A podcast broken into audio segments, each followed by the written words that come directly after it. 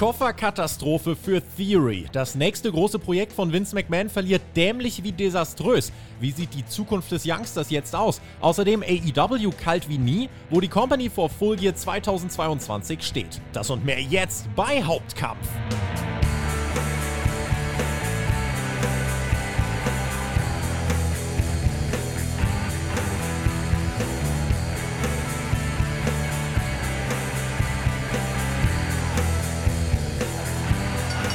Wir sind zurück nach Montag, die nächste Folge in dieser Woche. Wir arbeiten auf, was passiert ist hier bei Hauptkampf, eurem Wrestling Talk vom Spotlight Wrestling Podcast. Mein Name ist Tobias Enke und ihr habt abgestimmt für eure Themen auf Patreon. Ihr habt wieder eure Fragen eingereicht und damit gestaltet ihr dieses Format maßgeblich mit.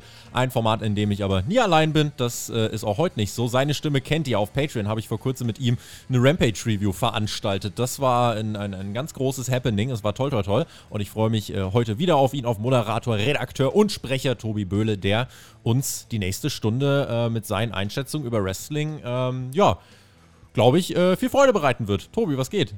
Das hoffe ich doch sehr, Tobi. Äh, grüß dich erstmal. Äh, es ist immer so schnell, die Zeit geht so schnell rum. Ich war schon wieder ein halbes Jahr nicht bei Hauptkampf und äh, es kommt mir vor wie gestern, aber ich bin froh, wieder hier zu sein. Hm, ja, die Rampage Review hat dann das Feuer in mir nochmal entfacht. Ich habe gedacht, ah komm, der, es muss doch nochmal. Haben wir jetzt bei Rampage eigentlich einen Teamnamen für uns gefunden? War da? Ich, ich glaube, du hattest, du hattest zumindest auf Twitter hast du äh, Team Toto äh, dafür gewählt. Hm, irgendwie, stimmt, Toto Afrika ja, hatten wir, glaube ja, ich, ganz genau, zwischendurch. Ja. Genau. Wie hast du diese Rampage Review generell verdaut? Rampage wird ja gerade, ist ja so ein bisschen die Wahrnehmung Wahrnehmung und ich verstehe sie, ähm, ein bisschen ein bisschen wichtiger wieder. Also es sind zwar immer noch sehr viele Sachen, die sehr random sind, aber sie sind so random, dass man eigentlich denkt, oh, da muss ich aber eigentlich schon mal wieder reingucken. Das, das hatte ich ja auch in der, in der Rampage Review gesagt, dass es mir eigentlich fast schon auf den Sack geht, dass ich das immer gucken muss, weil ich das Gefühl habe, sonst verpasse ich was, ja. Also mhm. äh, mir würde eigentlich auch Dynamite reichen, eine Show äh, bei AEW, aber ich gucke mir halt alle an. Also Dark jetzt nicht unbedingt immer, aber ich gucke halt auch Rampage. Und mhm. ähm, ja, du hast recht, es wird, es wird ähm, wichtiger, das zu gucken, zumindest wenn man irgendwie am Ball bleiben möchte und wissen möchte, was, äh, was los ist und was abgeht. Ja.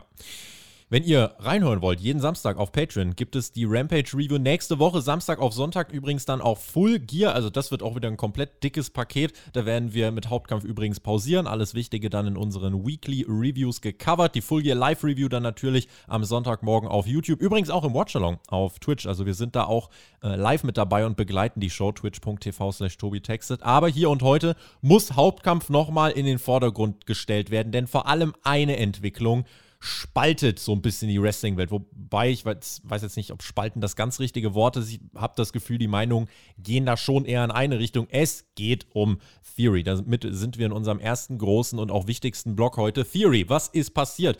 Ähm, Wer es mitgekriegt hat, bei Raw, es war schwer, es nicht mitzukriegen, der Mann hat seinen Koffer eingelöst. Seth Rollins hat eine Open Challenge ausgesprochen. Am Anfang der Show hat er sich dann noch ein bisschen rausgewuselt mit Judgment Day und so weiter. Und dann später in der Show da hat er die Open Challenge gestellt und da kam dann tatsächlich Theory mit nach draußen. Und äh, als eben Seth Rollins am Boden lag, hat er gedacht, komm, das ist meine Chance. Ich löse meinen Koffer ein. Ich will meinen US-Titel zurück. Das war nämlich beim ersten Mal schon ein Gamechanger für meine Karriere, dachte er sich und äh, löst dann ganz verfröhnt diesen Koffer ein und bestreitet ein Match, was er eigentlich nach dem ATL auch quasi fast gewonnen hat, aber Bobby Lashley greift ein und kostet Theory das Match. Seth Rollins, der im Ring dann noch einen Curbstomp zeigt, mit letzter Kraft komplett wie ein Babyface gefeiert wird. Und Theory löst seinen Koffer für den US-Titel ein in, einer Open, in einem Open Challenge-Szenario und verliert, Tobi. Das haben wir so auf diese Art und Weise nicht kommen sehen. Nein, absolut nicht. Ähm, also erstmal ganz grundsätzlich, mein erster Eindruck war, wie dumm ist das bitte? Also ich habe es gesehen und dachte, das kann doch nicht sein. Also in überhaupt mal in einer Open Challenge äh, noch den Koffer einzusetzen. Also dämlicher geht es eigentlich fast gar nicht mehr. Also wie kann man das so sehr verschwenden, dachte ich. Ähm, zumal, ja, es ist irgendwo auch ganz cool, dass mal jemand seinen Koffer nicht für einen World Championship eincasht. Aber irgendwie auch dämlich. Also ich meine, du kannst das ganz große Gold holen und dann nimmst du den US Championship. Ich wüsste jetzt nicht, warum man das tun sollte. Also klar, man hat es dargestellt mit, es ist jetzt eben aus der Situation heraus und er ist jetzt, er denkt jetzt, das ist jetzt meine Chance, ich löse jetzt diesen Koffer ein. Aber also für mich hat sich am Ende einfach nur dämlich angefühlt. Also Theory sah für mich in dem ganzen Ding erstmal auf den ersten Blick komplett dämlich aus. Und auf den zweiten? Ich, ich habe jetzt wirklich lange darüber nachgedacht, Tobi. Ich habe äh, wirklich auch, äh, ich habe mich sehr zurückgehalten äh, mit meiner Meinung auf Twitter. Ich habe erstmal alles gelesen, was die anderen dazu sagen. Und äh, wie du schon gesagt hast, die Meinungen gehen ja irgendwo auseinander. Äh, ja, die meisten fanden es auch dämlich, aber es gibt auch Leute, die sagen, ey, das kann aber jetzt auch voll die Chance sein. Der hat jetzt die Altlasten nicht mehr äh, und ist jetzt wieder, kann jetzt ganz frisch starten. Ähm, ich verstehe das irgendwo. Also, dass man sagt, okay, pass auf, ähm, Theory, den können wir auch in, in den Main Event stellen, ohne dass er diesen Koffer hat. Und ja, äh, es ist schwierig für Theory, wenn er jetzt den Koffer hat. Ähm, und eigentlich nicht wirklich gegen Reigns eincashen kann, der beide World-Titel hat, äh, weil Reigns nun mal die Titel nicht verlieren soll. Das sind alles Punkte, die kann ich irgendwo nachvollziehen. Trotzdem hätte ich hätte ich so nicht gelöst. Also da, das wirkt trotzdem dämlich. Also ich hätte zum Beispiel eine Lösung ganz cool gefunden, wenn man sagt, es gab ja wohl äh, laut äh, Wrestle Votes war das glaube ich mhm. äh, mal den Plan, dass äh, Theory den Koffer bis zum nächsten Money in the Bank hält und dann auch noch so ein paar Stunden zum Eincashen hat oder die Möglichkeit zum Eincashen eben verliert. Das wäre auch cool gewesen, selbst wenn es dann nicht klappt, wenn er dann scheitert, von mir aus auch an Reigns. Das schwächt es dann aber nicht, weil dann erzählst du eine coole Story und es ist nicht, ist nicht einfach verheizt in irgendeiner Raw-Ausgabe, äh, wo, er, wo er den Titel äh, gegen, äh, Quatsch, den, den Koffer gegen einen Midcard-Titel eintauschen will und dann auch noch verliert in der Open Challenge. Also wie gesagt, ich habe viel drüber nachgedacht, ich verstehe die Punkte, ähm, aber man hätte das dann doch anders lösen müssen, aus meiner Sicht. Das Szenario, das ist so ein bisschen jetzt das, die Krux an der ganzen Sache. Das Szenario ist eigentlich so bekloppt, dass ja ein Plan eigentlich dahinter stecken muss. Mhm. Wenn das jetzt unter Vince McMahon passiert wäre, bin ich mir sicher, hätte man direkt gesagt, ja, scheiß, kannst vergessen. Wir haben aber einen Führungswechsel gehabt, das passiert unter Triple H. Triple H hat noch den Benefit of a Doubt, das heißt, man denkt, ja, das, so dumm ist Triple H doch nicht. Da muss ein Plan dahinter stecken. Das wird sich jetzt in den nächsten Wochen zeigen. Ich glaube, viele haben dann wirklich einfach noch einen guten Willen jetzt. Das ist ja auch, ne, alles cool. Und hoffen jetzt wirklich, dass mit Theory irgendwas gemacht wird. Der Marcel hat in der Raw Review skizziert, vielleicht kommt jetzt der große Babyface-Turn, vielleicht will Triple H niemandem das aufzwingen. Theory ja noch eines dieser letzten Projekte, die er von Vince McMahon auch übernommen hat, die er jetzt so weiterführen musste, aber irgendwie scheinbar keinen Bock drauf hatte, weil Theory kommt, glaube ich, von einer 14-Match-Losing-Streak. Hm. Dann casht er den Koffer ein auf den US-Titel und verliert. Und jetzt ist natürlich die Frage, wenn das auf diese Art und Weise passiert, und Fans dann auch wirklich sagen, das war jetzt das erste große dicke L für, für Triple H.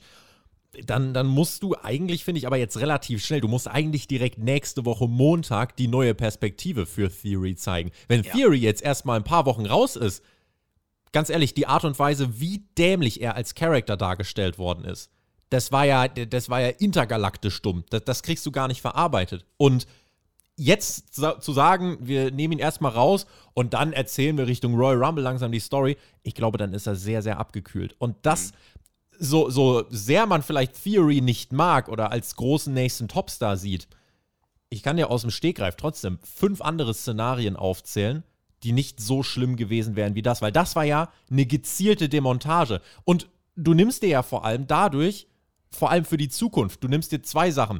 Einmal hast du den Koffer jetzt wirklich, finde ich, sehr entwertet. Und auf der anderen Seite hast du dir trotzdem für Roman Reigns gerade noch so einen kleinen Spannungsfaktor weggenommen. Selbst wenn Theory nicht derjenige ist, der Roman Reigns entthront, und das sollte er auch nicht sein, dass er da war mit dem Koffer. Ich erinnere zum Beispiel an den SummerSlam und dann rausrennen kann. Allein das ist ein Spannungselement. Das ist ja. jetzt weg. Absolut, absolut. Bin ich, bin ich ganz bei dir. Ähm, also generell, nochmal, um darauf auch einzugehen, du hast gerade gesagt, es entwertet den Koffer auch so ein bisschen das ist für mich ein generelles Thema, über das wir nochmal sprechen können. Vielleicht äh, machen wir es jetzt oder gleich, äh, ein paar Minuten später, wenn wir Theory ein bisschen durchhaben. Aber ja, äh, finde ich absolut. Auch ähm, weil eben für einen, für einen Midcard-Titel eingecasht wird. Also, wie gesagt, nochmal, eigentlich cool, auch um den, diesen Titel ein bisschen zu hypen. Aber irgendwie, ich bin, also nochmal, mein, mein erster Cash-In war, war der Edge Cash-In. Und, und es war natürlich, es war natürlich Hammer so. Das anderes hat man nicht Level. kommen, anderes Level, man hat es nicht kommen sehen. Cena völlig fertig damals, sitzt da in diesem Käfig und Edge kommt raus, als der Käfig hochgeht. Also, das war halt einfach wirklich, das war, das war ein Meilenstein für mich fürs Wrestling. Und, und an, daran messe ich bis heute diese, diese, diesen Koffer irgendwie, weißt du? Mhm. Und, äh, und es, es wird natürlich immer schwieriger, damit was Neues zu erzählen, aber das muss man auch gar nicht. Mach es doch ein, mach doch das, wofür dieser Titel da ist. Ich hasse es. Ich hasse nichts mehr, als wenn dieser Titel kein Überraschungsding ist, wo, wo, wo, wo von mir aus, wenn, wenn Leute sagen, ja, ich könnte den, ich könnte den eincashen, wann ich will, aber ich, ich sage jetzt schon, ich cash den beim nächsten Pay-Per-View oder beim nächsten Event ein. Warum? Dafür ist der Titel nicht da. Das ist Verschwendung. Und genauso Verschwendung ist es zu sagen, ich nehme den Titel jetzt hier in der Open Challenge. Nein, mach das bitte dann, wenn ich nicht damit rechne mhm. und, das kommt dazu, es Sinn ergibt für dich als Wrestler, dass du, diesen, dass du diese Chance jetzt nutzt, die du nur mit diesem Koffer hast. Äh, Habe ich gerade Titel gesagt? Ja, äh, Koffer meinte ich natürlich. Ja, ja. Nee, das, das Problem Problem daran ist ja so ein bisschen, dass der Koffer natürlich ein perfektes Heel-Gimmick ist. Also das ist perfekt für Bösewichte, um den Good Guys einen großen Moment zu versauen, Klar. um Fäden weiterzuziehen. Als Babyface, das sind ja auch die, die im Endeffekt oft dann im Voraus den Koffer einlösen, da ist natürlich die Prämisse, du willst ja nicht hinterrücks am Ende eingreifen, weil das schmälert deinen Triumph. Das ist vielleicht das Einzige, wo ich sagen würde, da limitiert dich der Koffer. Und ich finde aber auch, das kann man irgendwie auch, auch umdrehen. Also zum Beispiel, weil wir hatten gerade über diese, ich glaube, 14 Matches, hast du gesagt, äh, Losing Streak ähm, von Theory gesprochen. Mhm. Du kannst eine Losing Streak ja auch immer nutzen, um jemanden als Underdog darzustellen, irgendwie Babyface-mäßig aufzubauen. Und, und wenn du, wenn du das geschafft hast, dass man, ey, der arme Kerl, der verliert nur, und dann kommt er aber rein, hat diesen einen Moment und den nutzt er und dann ist er Champion. Das kannst du auch erzählen. Also, mhm. es, es ist nicht unmöglich. Ja, ja. Ja, also Edge hatte ja wirklich, äh, das war ja ein, ein, ein herrlicher erster Auftakt. Ne? Der gewinnt das Ding bei WrestleMania 21 und dann löst er den im Januar 2006 dann ein gegen Cena bei New Year's Revolution. Also das war schon, das, das war wirklich das hat die Latte halt mega hochgesetzt. Und ich weiß nicht, ob jeweils nochmal ein Cash-In so wirklich dran kam. Die Cash-Ins, an die ich mich noch erinnere, wo ich sage, ja, das hatte auch schon irgendwie was. Äh, der Dolph Ziggler Cash-In, da hast du einfach mhm, Raw ja. After Mania, das war einfach eine geile Crowd, das war einfach nur ein geiler Moment. Hat Rollins. vom Booking. Rollins war natürlich, genau, Rollins auch eigentlich wahrscheinlich neben Edge dann der krasseste Cash-In mhm. noch, weil WrestleMania größte Bühne.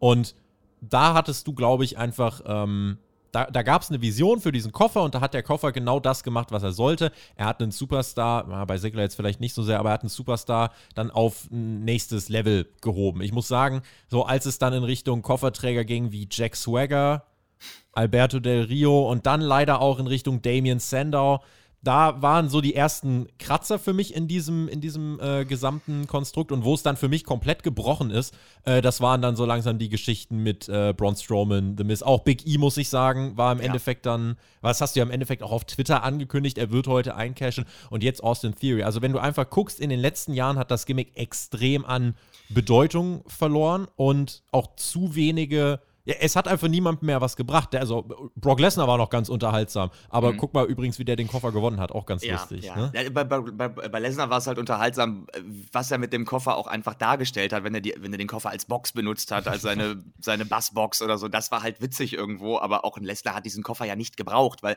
was du gerade gesagt hast, ist komplett richtig. Dieser Koffer ist dafür da, um jemanden auf die nächste Stufe zu heben. Warum sollte ein Brock Lesnar diesen Koffer brauchen? Es gibt keinen Grund dafür.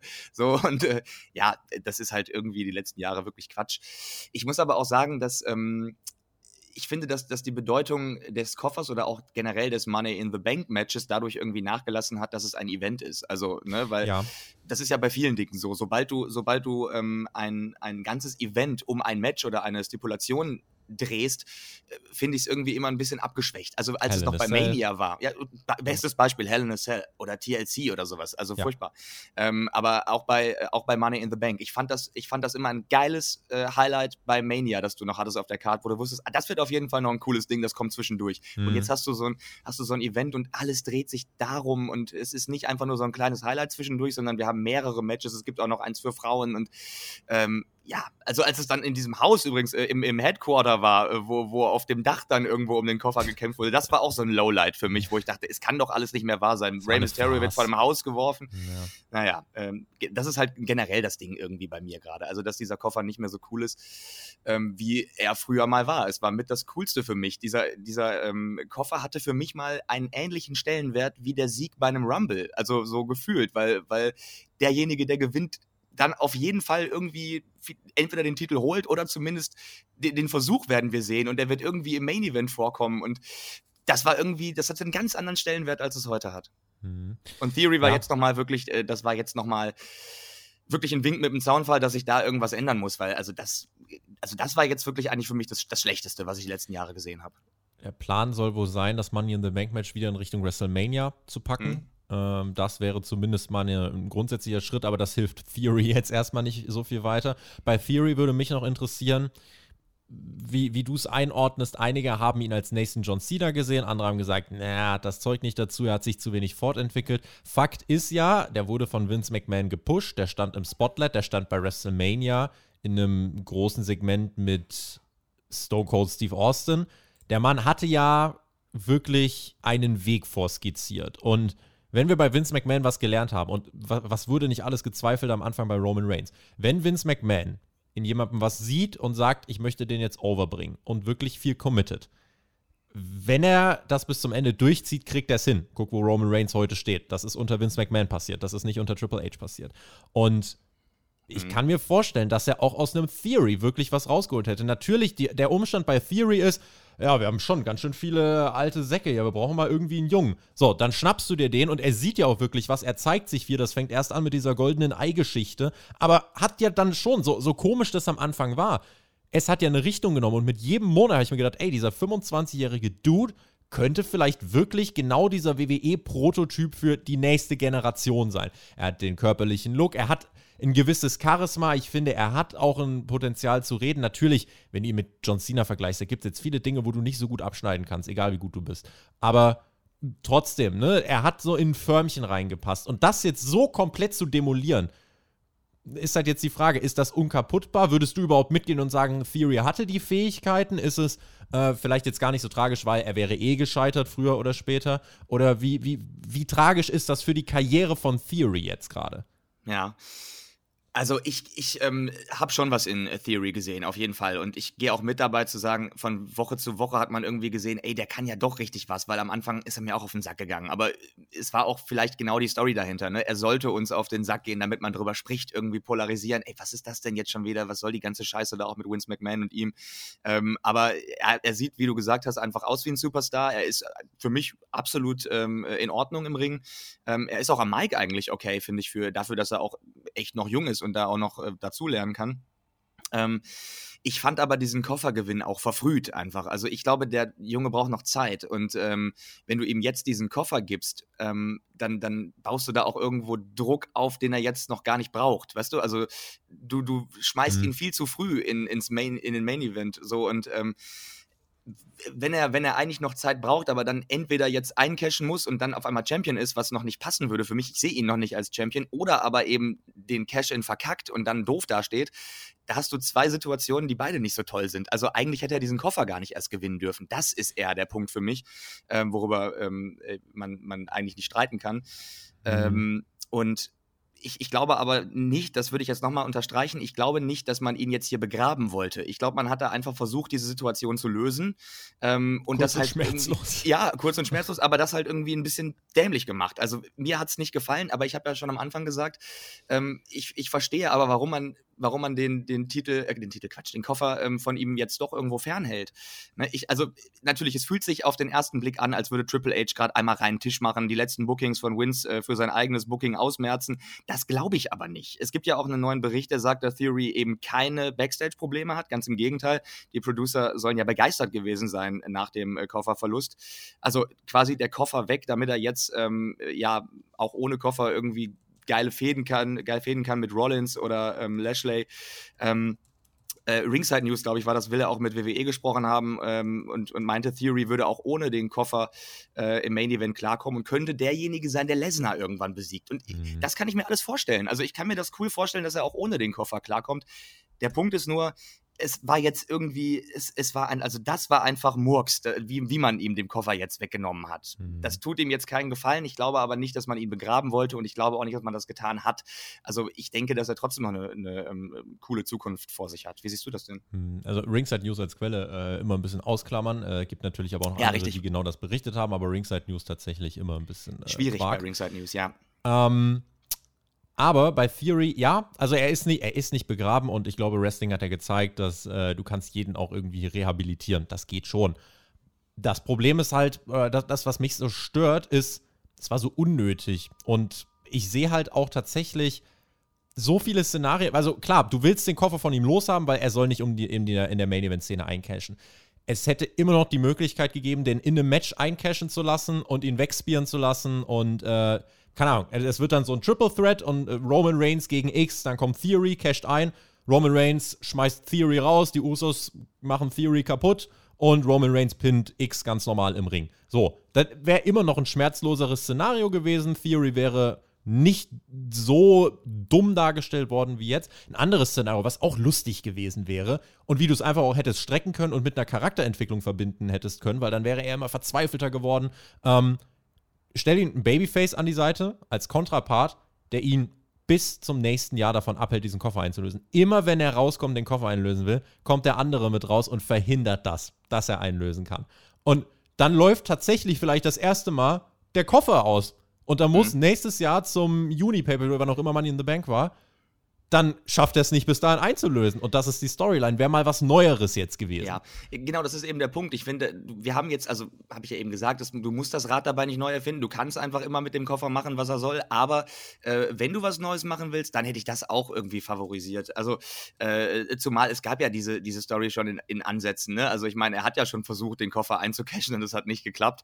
Also, das hättest du ja weiterziehen können. Das ist, hat dann irgendwie, das ist dann halt eine coole Story, dass er immer wieder versucht, wie auch immer, äh, den Koffer einzucashen cashen und es aus irgendeinem Grund nicht klappt. Ob das jetzt mit einem Babyface an seiner Seite gelöst wird oder anders, weil er halt einfach zu dämlich irgendwo ist. Ich hätte es gut gefunden. Und äh, wir hatten es, glaube ich, noch nicht, dass jemand den Koffer wirklich ein ganzes Jahr lang hatte und dann wirklich unter Zeitdruck gerät. Das wäre wirklich cool gewesen. Also ich hätte es gern gesehen. Und wenn er dann, wie gesagt, wenn er dann nicht schafft einzucashen, sieht er zwar auch irgendwo ein kleines bisschen dämlich aus, aber es, es, äh, es erzeugt Spannung. Und du, und du denkst, schafft das jetzt noch oder schafft das nicht? Und du willst es als Fan sehen. Und von daher, das wäre schon schlauer gewesen. Wenn er jetzt eigentlich. Zum, Zumal, man muss ja dazu sagen, äh, wenn man jetzt sagen will, ja, wir wollen ihn noch ein bisschen aus dem Main Event raushalten, ja, warum muss man ihm denn dann den Koffer wegnehmen? Also das kannst du auch machen, wenn er den Koffer hat. Er, so, ne? Im Prinzip, er muss ab und zu mal reinkommen und versuchen, ihn einzucashen. Er kann aber auch parallel noch äh, um den US-Titel fäden. Das ist für mich jetzt nicht ausgeschlossen.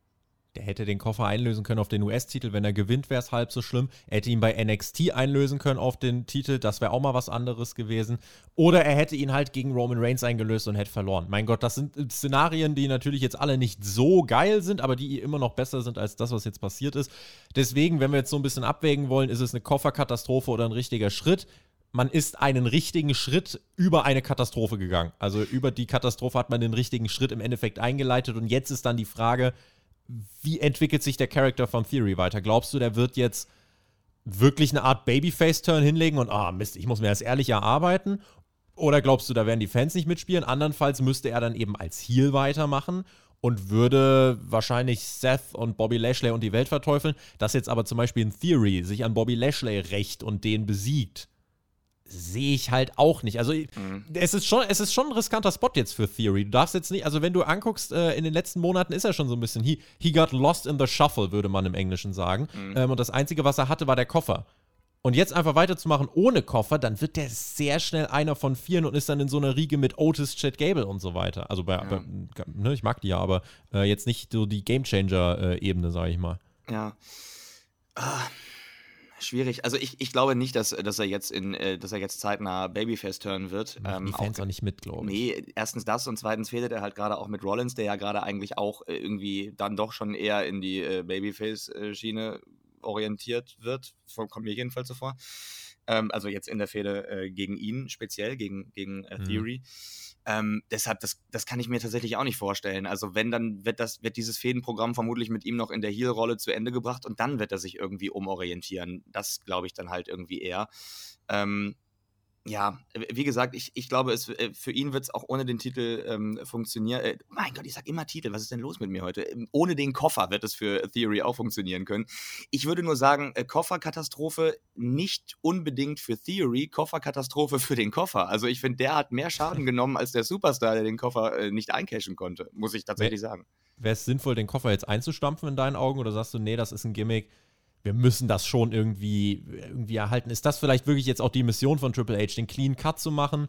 ähm, und, und dann jetzt mit WrestleMania mit einem mit anderen, frischeren Approach für den Koffer ranzugehen? Oder glaubst du, er wird ihn halt wirklich erstmal auslöschen? Nein, das, das kann ich mir nicht vorstellen. Also dafür ist das Ding auch einfach irgendwie, es ist einfach zu cool. Also das, das, das ganze Gimmick rund um den Koffer ist halt mega und das ist immer, immer leicht erzählt auch. Ne? Das ist wirklich, das, das ist gleiches Brot eigentlich. Äh, von daher, ich, ich hoffe und äh, glaube, dass man sich dann nochmal ähm, überlegen wird, wie man den Koffer wieder ein bisschen geiler highlightet. Und das ist dann eben, glaube ich, vermutlich die Bühne bei WrestleMania, ähm, um das Money in the Bank Ladder Match ähm, durchzuziehen. Ähm, und ja, und, und dann eben auch vernünftige Cash-Ins, ähm, die ein bisschen durchdachter sind. Ich hoffe, dass, äh, dass das quasi, dass das im Sinne nicht für Theory, sondern für Money in the Bank und den Koffer, ähm, dass es da einfach nochmal jetzt quasi Ground Zero mäßig ist. Wir haben es einmal jetzt gerade gezogen und, äh, und jetzt äh, bauen wir es nochmal von Grund auf äh, neu auf.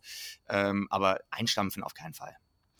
Wir haben jetzt bei AEW, damit schlagen wir auch gleich so ein bisschen die Brücke. Bei AEW ist das Konzept jetzt auch eingezogen. Ich sag's seit, äh, glaube ich, seit zwei Jahren oder so, Double or Nothing, dass dieser Chip, wenn der abgehangen wird, dass man den eincashen soll.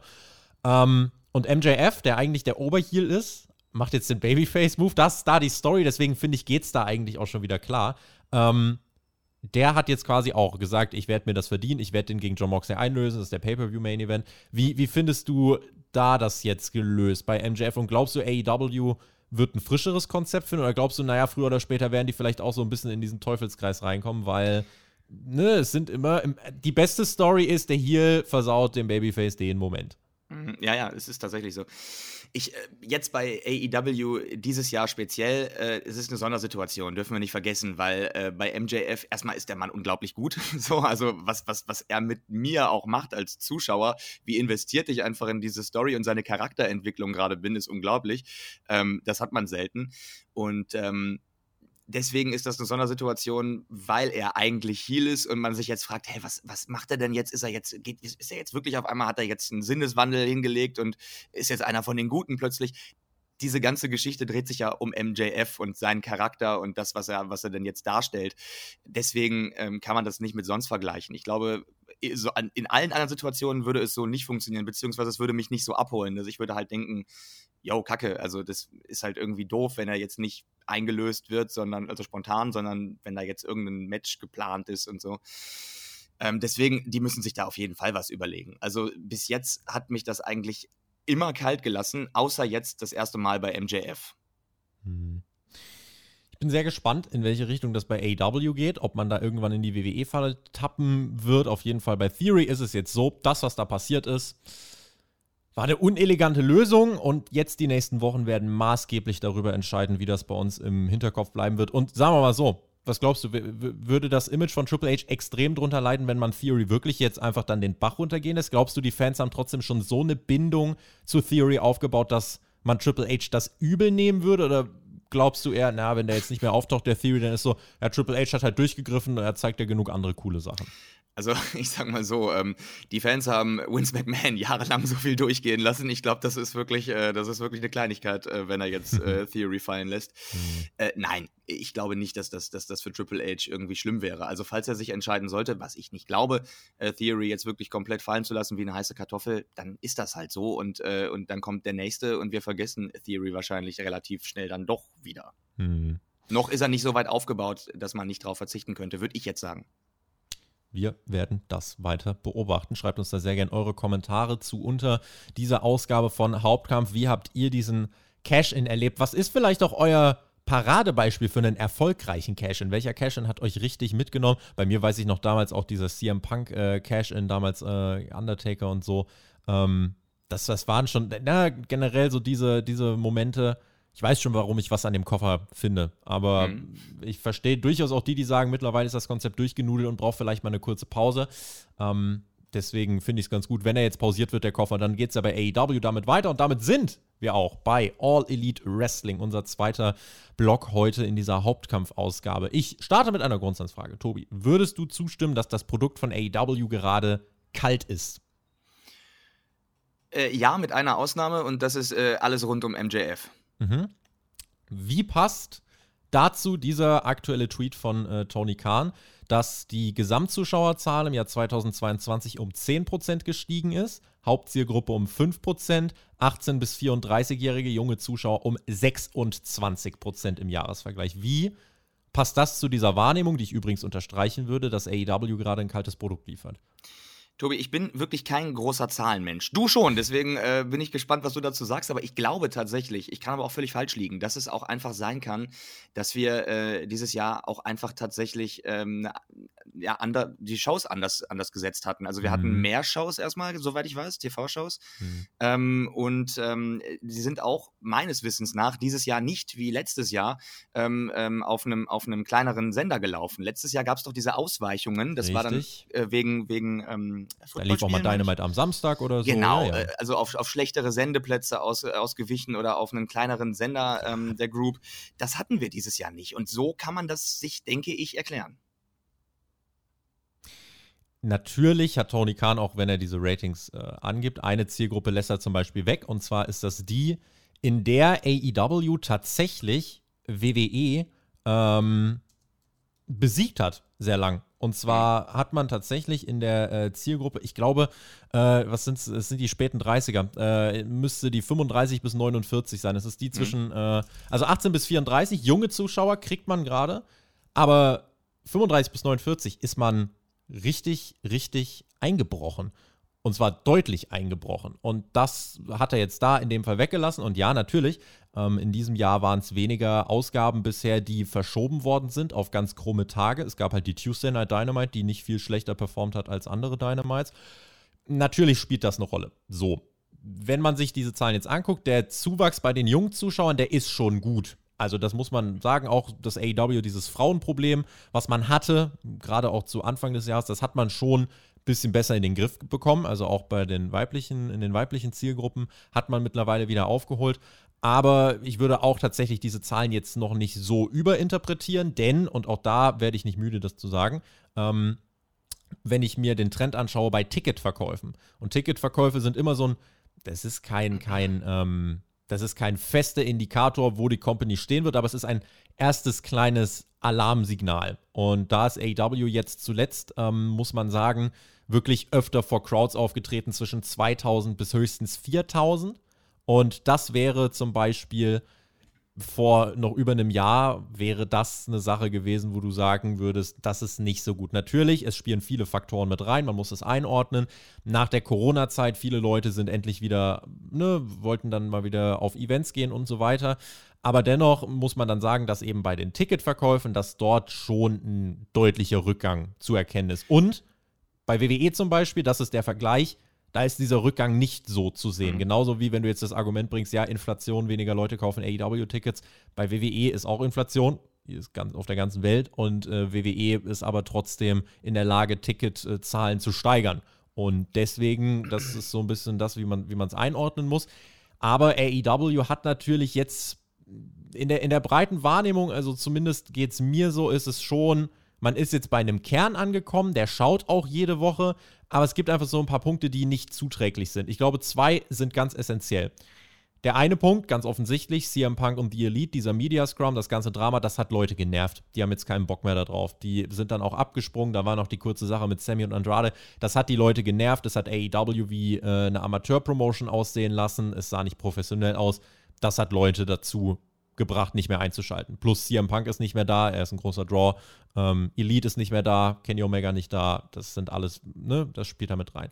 Und das andere, das würde ich nicht unterschätzen, WWE hat jetzt wirklich mal wieder einen dicken Wrestling-Sommer rausgehauen. Also wirklich ja, mit Stadion-Events und so weiter.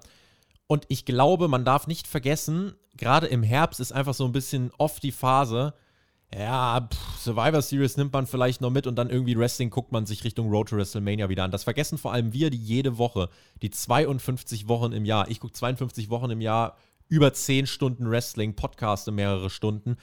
So, da, ver da vergisst man auch mal schnell, naja gut, wenn ich äh, mir das einfach nur so angucke, ohne jetzt immer Skripte zu schreiben und drüber zu sprechen und so weiter, dann kann das gerade äh, bei solchen bei so einem Übersättigungseffekt ganz, ganz schnell gehen, dass dann eine Dynamite-Ausgabe mal runterfällt und auch mal zwei, drei, vier Dynamites ausfallen und man dann eben, ja, wenn es Richtung Januar, Februar geht, dass man dann vielleicht wieder einsteigt, wenn eh der Wrestling-Hype wieder ein bisschen da ist. Wie wie glaubst du, spielen diese Faktoren ineinander? Was glaubst du, sind einfach so die, oder was sind auch für dich ganz einfach, ganz persönlich die Gründe, dass du sagst, ja, es ist eher ein Produkt, was gerade so ein bisschen, ähm, wo, wo einfach so ein bisschen Feuer fehlt. So dieser Wille, jede Woche zwingend einschalten zu wollen. Mhm.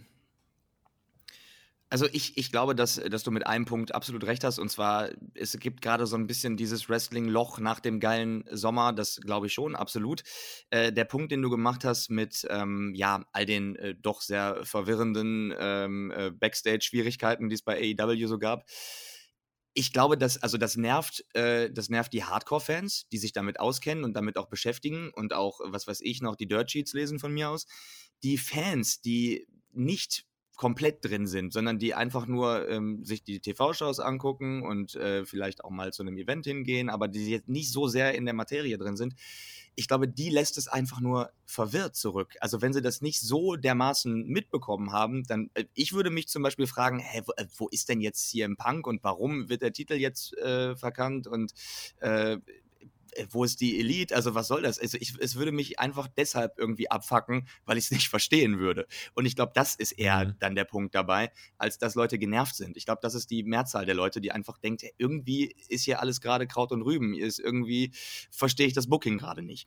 Und äh, da bin ich mhm. direkt beim Punkt, der mich persönlich nervt ich finde, dass, dass das Booking gerade ähm, Kraut und Rüben ist. Also äh, da ist irgendwie, ich verstehe einfach, und ich gucke das regelmäßig, ich verstehe die Zusammenhänge teilweise nicht mehr. Ich muss mich wirklich daran erinnern, hä, warum waren die jetzt, warum waren die jetzt ein Team? Haben die mal irgendwas zusammen gehabt? Oder warum werden die da jetzt wild zusammengewürfelt? Warum kommt jetzt irgendwer raus und nach Schema F immer das gleiche, rettet wieder irgendjemand anderen?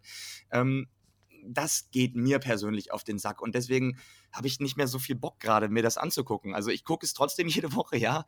Äh, noch habe ich die Motivation dazu. Ähm, aber wenn ich dann da sitze und mir denke, ja, na klar, und jetzt kommt wieder Samoa Joe und rettet Wardlow. Warum auch nicht? Hatten wir ja noch nicht. Das, ja. das ist irgendwie, das nervt halt. Und ähm, äh, wie gesagt, man weiß auch nicht, warum, warum sind die jetzt da zusammen. Äh, mhm. Das stört mich persönlich halt und deswegen ähm, bin ich gerade ein bisschen weniger investiert einfach. Man muss aber, das muss ich vielleicht dazu sagen, man muss dazu sagen, ähm, all das scheint ja den, den, den Sender völlig kalt zu lassen. Also Warner Brothers Discovery äh, will ja angeblich einen neuen Deal zu besseren Konditionen sogar aushandeln. Also es scheint irgendwie ja doch trotzdem zu laufen. Der AW ist ja auf jeden Fall deutlich besser angelaufen, als das jeder gedacht hat. Also am Anfang ging man davon ja. aus, ja, 500.000 Zuschauer und irgendwo, keine Ahnung, Platz 30, 40 in den Ratings. Da war nie die Rede davon, dass man äh, in der Mehrzahl der Wochen im Jahr in den Top 10, Top 5 mhm. äh, Kabel ist und zwischendurch, das war zumindest letztes Jahr so, sogar an die WWE rankommt, was einige Zielgruppen angeht. Unter anderem 3549, also die, die ich gerade angesprochen habe, das war die, wo man WWE regelmäßig hatte. Ähm, das äh, ist aber jetzt nicht mehr ganz so der Fall zwei Faktoren, die auch hier für mich reinspielen. Ich glaube, was gerade, wenn man wirklich nur aufs Inhaltliche gucken will, was sorgt dafür, dass bei AEW gerade gefühlt so ein bisschen Luft raus ist? Es sind zwei Dinge. Perspektive und Angst. Perspektive deswegen, weil eine der großen Antriebsfaktoren war bei AEW immer, dass du dir Du konntest sehen, was steht an. Du wusstest am Horizont, oh geil, ey, wenn das mal dazu kommt. Kenny Omega und der Hangman, als sie die Tag Team Titel gewonnen haben, hast du dir gedacht, wie geil wird die Einzelfehde der beiden. Einfach sehr viele Entwicklung MJF, wenn der mal durchbricht, wie Hammer wird das. Elite, wenn die mal gegen die Undisputed Era gehen, das wird mega. Oder wenn Star XY mal durchbricht. Das waren Perspektiven, auf die wurde hingearbeitet, die wurden jede Woche mit so kleinen Details angetrieben und du hast einfach gedacht, oh, ich muss jedes Detail aufsaugen, weil das wird wichtig, es wird ein Payoff geben, die Leute werden feiern, die werden es lieben, das ist geil. Diese Perspektive fehlt jetzt. Du hast MJF, that's it. Das ist so ein bisschen das mhm. Problem. Klar, du hast noch Leute wie Jamie Hater und so, aber du hast einfach jetzt zu viele Momente bekommen, wo der Payoff im Endeffekt nicht das war, was er hätte sein sollen, wo der Payoff einfach nicht so geil war. Ich erinnere daran, äh, als der Inner Circle seine letzte große Fehde gewonnen hat damals. War dann auch so, okay, es war dann abgehakt, okay, ja. Und AEW war lange Zeit gut darin, Stories aufzubauen. Der Payoff war dann halt ein bisschen flach. Jetzt ist der Payoff auch flach und die Stories sind nicht gut genug. Das ist das eine. So. Mhm. Und das, äh, nö, auch Wardlow siehst du zum Beispiel, groß, hat MJF besiegt, wo steht er jetzt? Einfach auch da, da verlieren die Leute dann Lust dran, denken, ja, jetzt haben wir es gesehen, aber irgendwie war es halt auch nicht so geil. Und der andere Faktor, und das ist, finde ich, nicht zu vernachlässigen, Tony Khan natürlich super viel durchmachen müssen. Eine Pandemie, der Media Scrum, viele Verletzungen. Und das als jemand, der erst seit drei Jahren so wirklich im Business ist.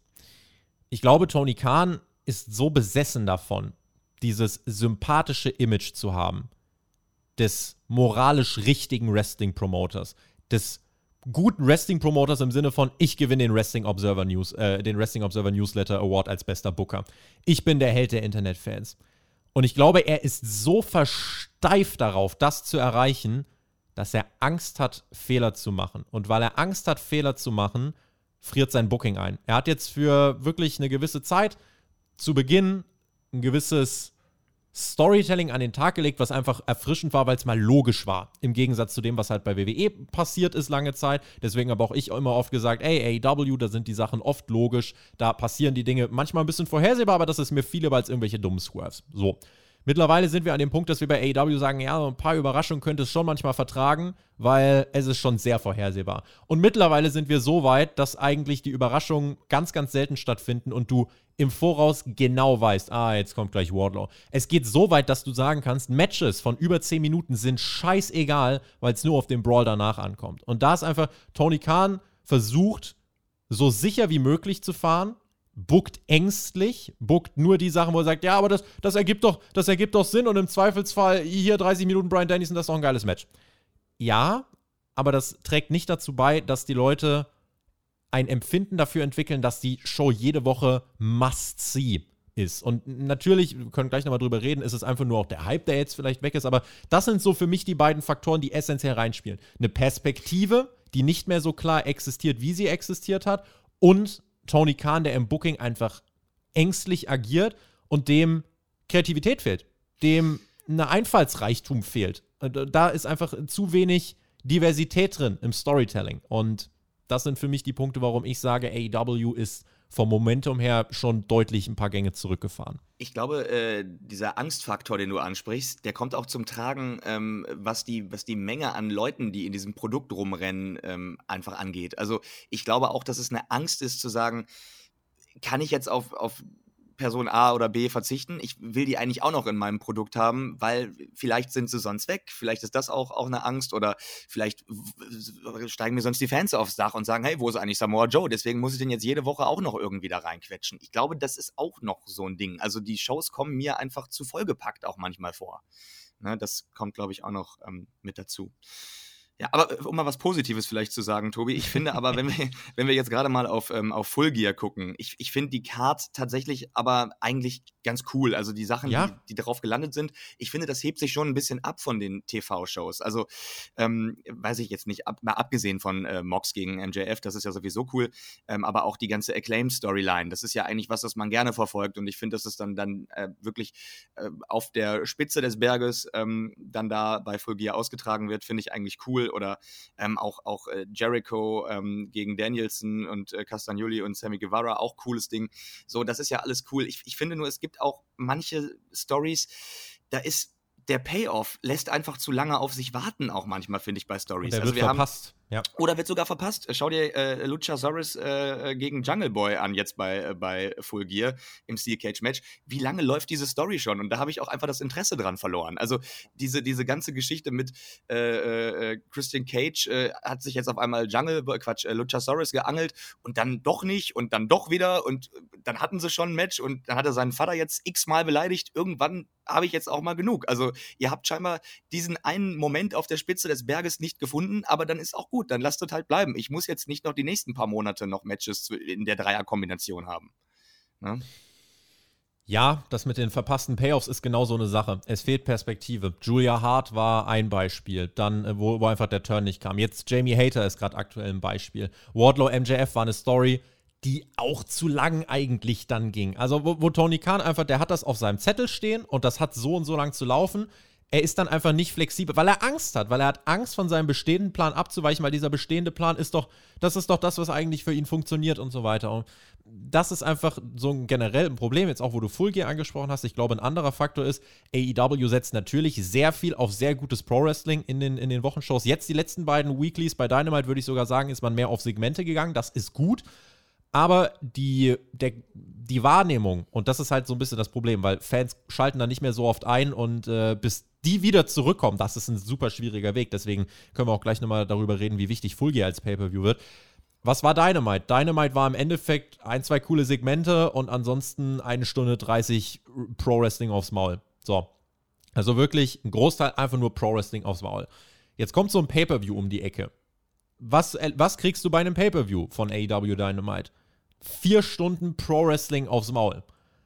Und dafür musst du in den Weeklies aber eigentlich was anderes zeigen. Du darfst nicht in den Weeklies einfach sagen, ja, wir hauen einfach jede Woche ein paar Pay-Per-View-like-Matches raus und äh, zwischendurch ein, zwei Promo-Segmente und der Rest sind irgendwie äh, Einzeiler-Promos für Rampage-Aufbau. Du das musst ist eben kein, ja. ja, das ist kein heißes Konzept. Du musst wirklich darauf hinarbeiten. Deswegen Lob für sowas wie Soraya und Britt Baker gerade. Du musst auf solche Segmente gehen. Du wirst in einer 52-wöchigen episodischen TV-Show es nicht schaffen, deine Fanbasis auf lange Sicht zu halten und zum Live-Einschalten jede Woche zu bewegen, indem du einfach immer nur Pro-Wrestling zeigst. Das funktioniert, denke ich, nicht, sondern du brauchst wirklich einen anderen Aufhänger, du brauchst Segmente, du brauchst Charaktere, du brauchst eben Geschichten. Und diese puren Geschichten gibt es bei AEW gerade wirklich sehr, sehr selten. Es ist wirklich oft immer so banal und oberflächlich, klar, äh, ganz ehrlich, wenn du, wenn du gar keine Stories haben willst und komplett aufs Sportkonzept gehen willst, das ist mega hart, aber dann musst du auch das durchziehen. Aber so ein bisschen Sport,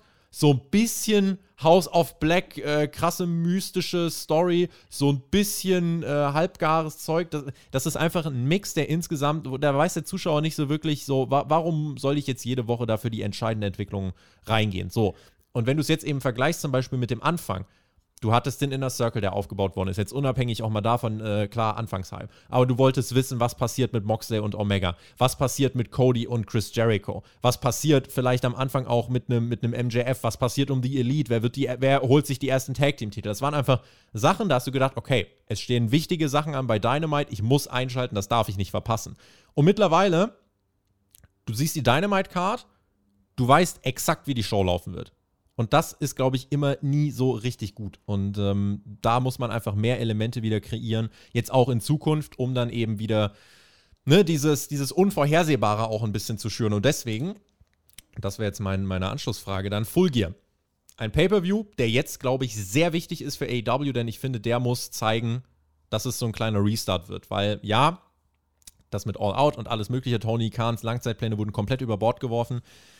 Jetzt ist Full Gear der Pay-Per-View. Ich bin der Meinung, man kann ruhig mehrere Titelwechsel bringen. MJF, Jamie Hater, Ring of Honor-Titel zu Brian Danielson. Ganz ehrlich, TNT-Titel von Wardlow zu Hobbs.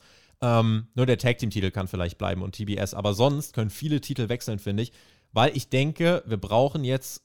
Full Gear muss ein starker Pay-Per-View werden und die Dynamite-Ausgabe nach Full Gear wird eine der wichtigsten Dynamite-Ausgaben für AEW bisher, weil die wird, glaube ich, bestimmen, wie das Momentum über den Herbst aussehen wird. Und da, ja, wäre jetzt meine Frage dann an dich, wie, ähm, wie schafft AEW es dann jetzt wieder dieses Momentum reinzubringen und für wie wichtig erachtest du jetzt Full Gear und eben diese Dynamite nach Full Gear? Muss man wirklich ein paar Sachen auf den Kopf stellen oder eine andere Seite wäre ruhig bleiben, jetzt nicht direkt alles über Bord werfen? Ich glaube, dass es generell schon, ähm, äh, also jetzt mal unabhängig von Fulger, also, also all, ganz allgemein, ich glaube, es, es gibt einfach diese Charaktere im Wrestling, gerade auf Titel bezogen, die einfach nur Jäger sind. Und wenn sie diesen Titel dann haben, dann wird's nicht mehr, dann ist es nicht mehr spannend. Wir hatten das damals auch so ein bisschen beim Hangman und ich beobachte das jetzt gerade auch total bei Wardlow. Also das ist zum Beispiel so ein hoffentlich Titel. Nicht bei MJF. Hoffentlich nicht bei MJF, ja, das glaube ich aber nicht. Mhm. Äh, so, aber das sind so Geschichten, da ist so ein Titelwechsel wirklich dann angebracht einfach. Ne? Ähm, jetzt aber zum Beispiel bei äh, The Acclaimed, der muss äh, der Titel für mich jetzt nicht wechseln. Also das, das würde jetzt der Story Nein. irgendwie nichts geben, ne? das ist genau. klar. Also ich glaube, es ist nicht immer der Titelwechsel, der, der was bringt, aber du hast vorhin schon einfach diese, diese ähm, ja, den, den, Blick in die Zukunft angesprochen, der so wichtig ist, dass man auf irgendwas wartet, dass man denkt, ah, das passiert jetzt vielleicht oder ich weiß nicht genau, was da passiert, aber ich will wissen, was es ist. Ähm, und ich glaube, dass man, dass man da beim, beim Pay-Per-View oder auch vor allem in der Ausgabe danach halt äh, viel richtig machen muss, äh, weil sonst wird sowas wie Chris Jericho mit dem, mit dem Ring of Honor World äh, Championship ähm, wird halt langweilig. Also ich könnte mir zum Beispiel in dem Match auch cool vorstellen, dass wir da irgendwie jetzt mal vielleicht doch äh, so eine Geschichte mit, äh, mit Sammy Guevara irgendwie äh, sehen, dass, dass das vielleicht irgendwie für die, für die nächsten Wochen und Monate irgendwie eine coole Story wird, dass, dass er jetzt doch mit Jericho fädet, weil das hat mir irgendwie damals beim Inner Circle immer so ein bisschen gefehlt, dass das halt nie so richtig kam, ähm, weil ich auch viel von Sammy Guevara eigentlich halte oder gehalten habe. Die letzten Monate war es dann aber irgendwie ein bisschen wenig, was von ihm da kam oder mhm. äh, gerade auch ähm, zusammen mit Ty Mello. Äh, fand ich irgendwie alles ein bisschen äh, ja, langweilig. Mhm. Das wäre zum Beispiel so ein Ding. Ähm, wir, wir müssen auch gucken, wo, wo geht die Sache für äh, Sting und Darby Allen hin. Also die dümpel, dümpeln mir auch schon viel zu lange jetzt mit äh, Jay Lethal da irgendwie. Und da, und da kommt eben dieser andere Aspekt halt äh, zum Tragen. Dein Roster ist so voll, du ja. kannst selten Leute regelmäßig im TV featuren. Und Tony Khan macht ja dann irgendwie, ja, da ist Darby mal irgendwie einmal im Monat bei Dynamite und bestreitet irgendwie alle zwei Monate mal irgendwie ein Match oder so. Das trägt ja auch nicht dazu bei, dass dein Produkt heiß wird, wenn du einfach immer komplett andere Leute siehst. Es kommt jetzt mal wieder zum Glück vor, dass wir ein paar Leute regelmäßig sehen, Moxley, MJF äh, und so weiter. Also da ist schon ein Fokus da, es ist keine komplette Katastrophe. Aber dein Roster ist so tief, die Future Prospects kannst du gar nicht aufbauen, weil du so viele Leute im Roster hast, die du eigentlich zeigen willst. Du kommst ja gar nicht hinterher. Ja. Ne? Und es, es, wäre aber super wichtig, auch so ein Darby Allen mal zu highlighten. Und da ist dann eben die Frage, das ist dann genau das, was du, glaube ich, auch meinst mit, äh, mit diesem Blick in die Zukunft. Ich möchte jetzt eigentlich wissen, was will Darby Allen? Wo, wo will er hin? Also will er jetzt vielleicht mal irgendwie auf einen Titel gehen oder, oder was? Die Richtung ist, fehlt, ja. Die Richtung fehlt einfach komplett. Und sowas muss man dann jetzt halt, also ich sehe gerade Full Gear auch für viele Stories als Abschluss. Ich habe gerade eben Spitze des Berges gesagt, so kann man es vielleicht sehen, aber danach muss es nicht runtergehen. also ja. ähm, einfach als, als genau, als, als Restart so ein bisschen. Ne? Also, dass es jetzt da quasi kumuliert, ähm, dass, es, dass es da seinen Abschluss findet bei vielen Stories ähm, und dass wir dann sagen können, so und jetzt bitte eine neue Story. Äh, wo ich, wo ich auch irgendwie eine Richtung sehe, ähm, auf, auf die ich Bock habe und äh, wo ich dann investiert sein kann. Was für mich gar keine Frage ist, ich glaube, da müssen wir uns wirklich keine Gedanken drüber machen, äh, ist die MJF-Sache. Ich habe keine Ahnung, wie es ausgeht. Ich bin super gespannt, äh, ob er jetzt Champion wird oder nicht. Äh, ganz egal, ich bin sicher, es wird trotzdem geil. Also ich würde mir schon wünschen, dass er Champ wird. Ich glaube auch, dass MJF ein verdammt geiler Champ wäre ähm, und dass ich da richtig Bock aufs Produkt wieder kriegen würde. Aber auch wenn es nicht klappt, bin ich mir sicher, dass MJF, auch wenn die Story scheiße wäre, MJF wird es irgendwie hinkriegen, dass ich doch Bock drauf habe. Aber er muss halt dann regelmäßig bei Dynamite sein. Er darf dann nicht einfach wieder zwei Monate Das ist richtig, wobei, wobei, man, wobei man aber da sagen muss, ja, klar, zwei Monate ist, ist viel zu lang, aber ich finde es gerade tatsächlich wirklich schön umgesetzt. Äh, das ist eben wieder dieses Thema Highlighten, ähm, dass MJF eben, und das ist ja auch schon lange so, äh, nicht regelmäßig im, im Ring ist. Also, ne, dass man. Nee, das, das ja gar nicht. Dass er wirklich, ganz genau, es ist halt einfach ein Highlight. Wenn MJF in den Ring steigt, ist es ein Highlight und sonst haben wir über MJF wirklich wunderbar dieses äh, sogenannte Sports Entertainment, weil das ist eben auch das, äh, was wichtig ist, um dann ein Pay-Per-View oder ein, ähm, ein Event halt zu highlighten, dass du einfach in den Shows aufbaust. Und ich finde, das äh, läuft gerade bei MJF und auch eigentlich wirklich nur da wirklich verdammt gut. Du bist bei AEW, wenn man sich fragt, wo steht man da gerade, du musst dir halt gerade wirklich zu Gemüte führen. Bei AEW bist du, wenn du gerade herausragende Matches bestreitest, bist du nichts Besonderes. Mhm. Du bist einer von vielen. Du bist bei AEW jemand Besonderes, wenn du Zeit am Mikrofon bekommst, wenn du eine Storyline bekommst, die über Wochen konstant im TV erzählt wird. Du bist dann was Besonderes, wenn du dich dann von der Masse abhebst, indem du nicht eben viel im Ring stehst ähm, und trotzdem aber viel auftrittst. Denn das heißt im Endeffekt, dass die, da, weil dann beginnt der, dann be beginnt der Charakter auf dem Bildschirm sich für die Zuschauer zu übertragen. Ja. Und da hast du viel mehr davon, viel, es, es, ist viel mehr Spannung drin als einfach nur ein Wrestling-Match. Und mit ganz vielen Segmenten ist es im Moment so, du erreichst viel mehr damit als Wrestling-Matches. Was nicht heißt, dass es keine guten Wrestling-Matches geben soll. Ausnahmen bestätigen die Regel. Es ist einfach nur, du siehst, wer bei AEW over ist und du siehst, das sind ganz oft die Leute, die eigentlich am wenigsten mit Wrestling zu tun haben. Du siehst es generell im Wrestling. Sami Zayn werde ich nicht müde, das zu äh, erwähnen. Der ist nicht over, weil er gerade so geile Wrestling-Matches bestreitet. MJF ist nicht over, weil er geile Wrestling-Matches bestreitet. Äh, Soraya ist nicht over, weil sie gerade geile Wrestling-Matches bestreitet. Es geht um persönliche Charakterzüge. Die muss man in Zukunft, denke ich, mehr highlighten. Und ich denke, AEW ist jetzt gerade an einem Punkt, dass natürlich, klar, dieser Hype am Anfang, äh, der hat nachgelassen, aber das ist überhaupt gar nicht, finde ich, jetzt der, der Punkt. Der Hype hat schon länger nachgelassen. Man hat einfach über ein eigenes Momentum es lang geschafft, das noch zu halten. Man hat in der Pandemie, finde ich, wirklich gute Shows auch produziert und mit den Umständen ist man sehr gut umgegangen. So, und ich bleibe dabei, mit dem Abgang von Cody ist eine Struktur weggebrochen, ist eine Perspektive weggebrochen und das merkst du bis heute. Und äh, da ist auch ein gewisser Mut weggebrochen. Vielleicht auch eine gute, eine große Wissensquelle für Tony Khan, wobei du eigentlich denkst, es sind noch so viele andere da. Und AEW muss jetzt einfach wieder dahin kommen, dass Dinge passieren, mit denen du nicht rechnest, wo du sagst, ey, das ist ein verdammt kreativer und guter Einfall, dass du nicht weißt, wo sich Sachen hinbewegen und dass wirklich auch mal wieder jetzt Perspektiven aufgebaut und gut erfüllt werden. Gib mir einen Prospect, verfolge ihn regelmäßig, setze ihn um, erzähle, äh, erzähle einen guten Payoff und schon werden die Leute wieder mehr guten Willen haben und sagen, ey, ganz ehrlich, und sobald es den nächsten Prospect gibt, schalte ich wieder jede Woche ein, weil dann lohnt es sich, dann gibt es einen guten Payoff. Dann dümpelt es nicht nur vor sich hin. Und ich denke, das ist das, worauf man sich in Zukunft erstmal konzentrieren muss. Und vor allem, du hast es gerade schon gesagt, aber wirklich überrascht mich. Also ich kann, ich kann mir coole Sachen ausmalen, ich kann mir selber Stories ausdenken. Manchmal denke ich, ey, das wäre doch cool, wenn das und das passieren würde. Aber immer wenn was passiert, was ich überhaupt gar nicht im Kopf hatte, das sind die geilsten Sachen. Also bitte, macht irgendwas, irgendwas äh, Überraschendes.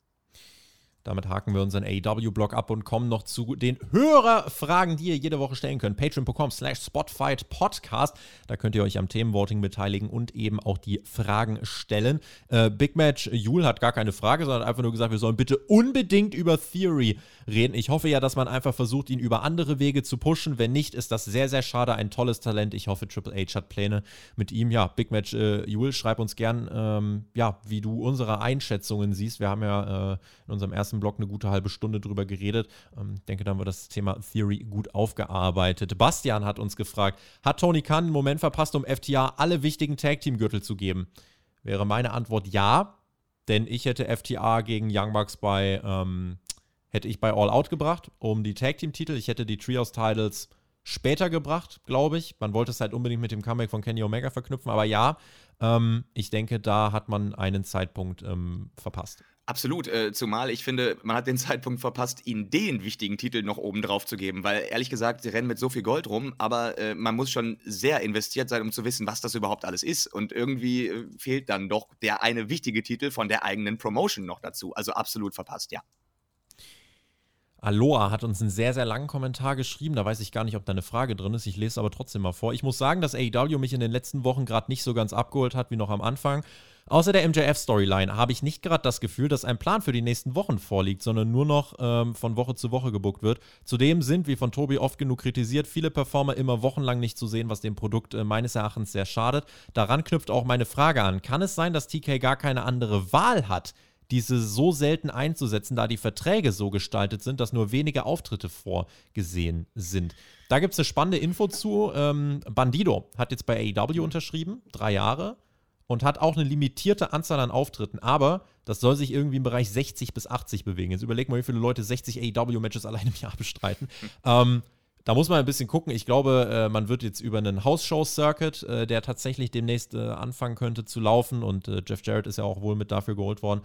Ähm, da werden Leute eingesetzt werden, die man dafür dann nicht mehr im TV präsentieren muss. Das kann schon sein. Dann kommt Ring of Honor, äh, hoffentlich ein eigenes Format ab Januar, was Tony Khan angedeutet hat. Ja, da deutet sich eine Entschlackung an. Ich denke aber nicht, dass zum Beispiel ein Darby Allen nur so wenige Matches bestreitet, weil es in seinem Vertrag steht. Das kann ich mir nicht vorstellen. Und äh, die Leute, die in den Shows wirklich fehlen, äh, ist, es gibt ja auch tatsächlich die Fälle, in denen dann äh, Worker sich auch über Social Media selbst zu Wort melden. Also Beispiel Miro zum Beispiel, der, der schon irgendwie ewig weg ist, irgendwie nicht geil eingesetzt wird. Äh, seine Ehefrau, äh, CJ Perry, hat sich ja auch schon äh, über Twitter mal geäußert. Also ich glaube, es gibt bestimmt solche Fälle vielleicht mit, äh, wo, wo in Verträgen irgendwas festgehalten wird, aber die meisten Leute, die fehlen, die fehlen, weil einfach gerade kein Platz da ist, weil das Roster komplett voll ist. Und deswegen ist halt auch, ne, jede Neuverpflichtung muss jetzt sehr wohl bedacht sein. Und ähm, ich bin dann zum Beispiel auch kein Fan davon, also klar, das ist aber wieder eine andere Geschichte, dann jetzt Leute wie Cold Cabana mal kurz wieder in die Shows einzuarbeiten, einfach nur um ein Zeichen zu setzen weiß ich, weiß ich nicht. Also es gibt einfach jetzt dann doch einige, wo man sagen muss, sie sind einfach im TV kein Faktor. Jay Lethal ist kein Faktor, Cold Cabana war kein Faktor, The Factory ist kein Faktor, Daivari ist kein Faktor. Da gibt es halt einige einfach, ne? Und das, ähm, ja. Ja, ja Jakob fragt, wann bekommt Indie Hardwell eigentlich ihren Call-Up ins Main-Roster? Und wie steht ihr dann zu einer möglichen Rückkehr von The Way? Kennst du die Titelmusik von The Way eigentlich? Weil, weil, weil äh, nee, gerade nicht. Nee, nee, okay, dann, dann ist egal. Dann, äh, dann hast du Pech gehabt. Äh, an alle, die den Inside-Joke verstehen, äh, ihr freut euch. Ähm, ja, The Way im Main Roster. Äh, Triple H ist ja ein, ein Fan von Fraktionen, wie wir gerade sehen. Richtig. Ähm, ja, Also, ehrlich gesagt, äh, Indie Hardware lässt mich schon irgendwie ein bisschen kalt und ähm, das ist irgendwie nicht meine, meine, meine Story, auch um, die, um das ganze Stable. Also mich würde es nicht so interessieren, ehrlich gesagt. Bei mir löst jetzt auch keine Jubelstürme aus. Der Ken John Henskin hat uns geschrieben, glaubt ihr, dass Cody nochmal zur AEW zurückkommen wird? Man merkt ja immer mehr, dass sein Abgang, seit seinem Abgang nicht mehr so viel läuft bei AEW. Cody wird, glaube ich, dann eine AEW-Rückkehr in Betracht ziehen, wenn er bei WWE komplett verhunzt wird. Oder, aber vorher nicht. Äh, ganz genau. Aber vor allem auch nicht, bevor er bei WWE nicht das große Gold geholt hat. Denn nur deswegen ist er da. Also, mhm. ich glaube, das ist für ihn schon ein ganz wichtiger Schritt. Wenn er jetzt WWE-Champion äh, werden sollte in äh, Zukunft, dann könnte ich mir das irgendwann nochmal vorstellen, aber sonst nicht. Der Tom hat äh, liebe Grüße ans Tobi-Duo bestellt. Äh, er fragt, ich habe gelesen, dass bei der Survivor Series spektakuläre Spots rausgehauen werden sollen für Trailer. Was für Spots könnten das sein? Vom Käfig von ganz oben nach ganz unten, glaube ich. Also man hat ja tatsächlich kein Main-Roster Wargames-Material, das stimmt schon. Ähm, äh, ja, ganz viel natürlich äh, Gesicht in den, in den Käfig reindrücken, vielleicht sogar mal ein bisschen Blut sogar, aber da bin ich mir jetzt nicht so wirklich sicher. Und ansonsten eben ja von oben runterspringen in erster Linie. Ähm, Mit einer Drohne, ja, cool. Ja, das wird toll. Aber das sind so die Spots, auf die es dann wahrscheinlich hinauslaufen wird. Ja. Sascha fragt uns noch, äh, mit dem Main Event von Crown Jewel hat Logan Paul das wohl äh, beste Celebrity-Match jeher abgeliefert. Kann es hier zu Nachahmern kommen? Sprich, andere Celebs, die mit dieser äh, Leistung mithalten wollen? Äh, wollen bestimmt, aber können wahrscheinlich nicht. Also sind wir mal wirklich ehrlich. Also Logan Paul ist ein absoluter Ausnahmeathlet. Also ja. generell, diese Paul-Brüder sind halt einfach kranke Schweine, was das angeht. Wie kann man innerhalb von so kurzer Zeit, auch Jake Paul beim Boxen, äh, ich habe mir Videos angeguckt, wie der vor drei Jahren vor die Pratzen haut, also das kriege ich auch noch hin. Aber äh, innerhalb von so kurzer Zeit auf dem Level zu sein, ich glaube, die haben einfach so viel mentale Stärke, äh, wenn die irgendwas wollen, dann kriegen die das auch hin und dann trainieren die sich den Arsch ab. Und das macht kein anderer äh, Celebrity. Also deswegen wollen bestimmt, können auf gar keinen Fall. Glaube ich nicht, sehe ich nicht und Lightning Spartan, moin Tobi, moin Tobi. Gab während Roman Reigns Titelregentschaft einen Moment, äh, gab es da einen Moment in einem Titelmatch, der euch richtig glauben ließ, dass er jetzt den Titel verliert. Danke für eure herausragende Arbeit und liebe Grüße Kai. Äh, danke Kai. Boah, lass mal überlegen. Also Logan Paul war es nicht, Sami Zayn war es nicht, Matt Riddle war es nicht. Boah, es muss eine der ersten ich hab, ich hab bei, Ich kann dir sagen, äh, wo, wo ich es gedacht habe, aber das ist auch total verkackt worden dann leider Gottes. Äh, gegen Kevin Owens, äh, Last Man Standing. Da dachte ich, okay, jetzt, das ist jetzt dieses, dieses Ding, er ist jetzt festgekettet mhm. und jetzt klappt es nicht mehr. Und das ist dann irgendwie so ein Kacksieg, aber ich könnte mir vorstellen, dass es so läuft und die Story dann weitergeht und der Titel ein paar Mal wechselt. Aber das war so, die, ich glaube, das Einzige. Ich guck mal, was waren denn noch so Matches? Äh, du hattest Roman Reigns gegen Edge, du hattest SummerSlam Roman Reigns gegen Cena. Ich glaube, da hätte man vielleicht nochmal überlegen können. Ansonsten Finn Balor nicht. Äh, Brock Lesnar nochmal, Crown Jewel, okay. Diese Lesnar-Dinger, da hatte man vielleicht so ein bisschen überlegt, kann Heyman noch turn, aber mittlerweile ist halt klar, dass es wirklich lang gehen soll. Und ansonsten, nee, die Kevin Owens-Dinger waren es nicht. Gegen Jay Uso war es auch nicht. Ja, ja. Stimmt. Aber bei Jey Uso war ich zumindest im Match irgendwann, also da habe ich auch vorher gesagt, auf gar keinen Fall, aber im Match war ich dann irgendwann so sehr drin, dass ich, dass ich fast äh, bereit war zu glauben, dass so ein Ding mal durchgehen könnte. Mhm. aber ja, nee, eigentlich nicht. Es ist schon irgendwie so, dass, dass man sich bei Roman Reigns meistens sehr sicher ist, dass, das, äh, dass er das Ding behält. Umso cooler ist es ja, wenn er es dann doch mal verliert und man völlig überrascht wird. In diesem Sinne, ihr Lieben, das war Hauptkampf für diese Woche. Wir freuen uns auf eure Kommentare, auf eure Reaktionen und gehen damit in die große Full Gear Woche. Es wird eine Preview geben. Mike äh, Ritter und Günther Zapf sind geladen. Es wird eine Full Gear Live Review geben. Es wird ein Watchalong geben. Die Dynamite Review kommt. Außerdem haben wir selbstverständlich auch Raw und SmackDown im Gepäck. Wir haben Rampage im Gepäck. Also, wenn das keine volle Woche ist, Raw vs. Nitro, äh, so viel, was auf euch zukommt. Ihr dürft euch sehr freuen und ich würde sagen, dann äh, holen wir nochmal groß Luft und kommen alle gut in die neue Woche. Genießt den Rest von eurem Sonntag. Auf Patreon ist diese Folge bereits am Samstag erschienen. Euch dann noch ein schönes Wochenende und dann dennoch einen guten Wochenstart. Tobi, dir vielen lieben Dank für die Zeit. Ich bin raus, verbleibe mit GW, genießt Wrestling und äh, wünsche euch was. Ähm, lasst einen Daumen da, da freuen wir uns auf YouTube. In diesem Sinne, tschüss. Ihr Lieben, äh, ich habe mich wie immer sehr gefreut, hier zu sein.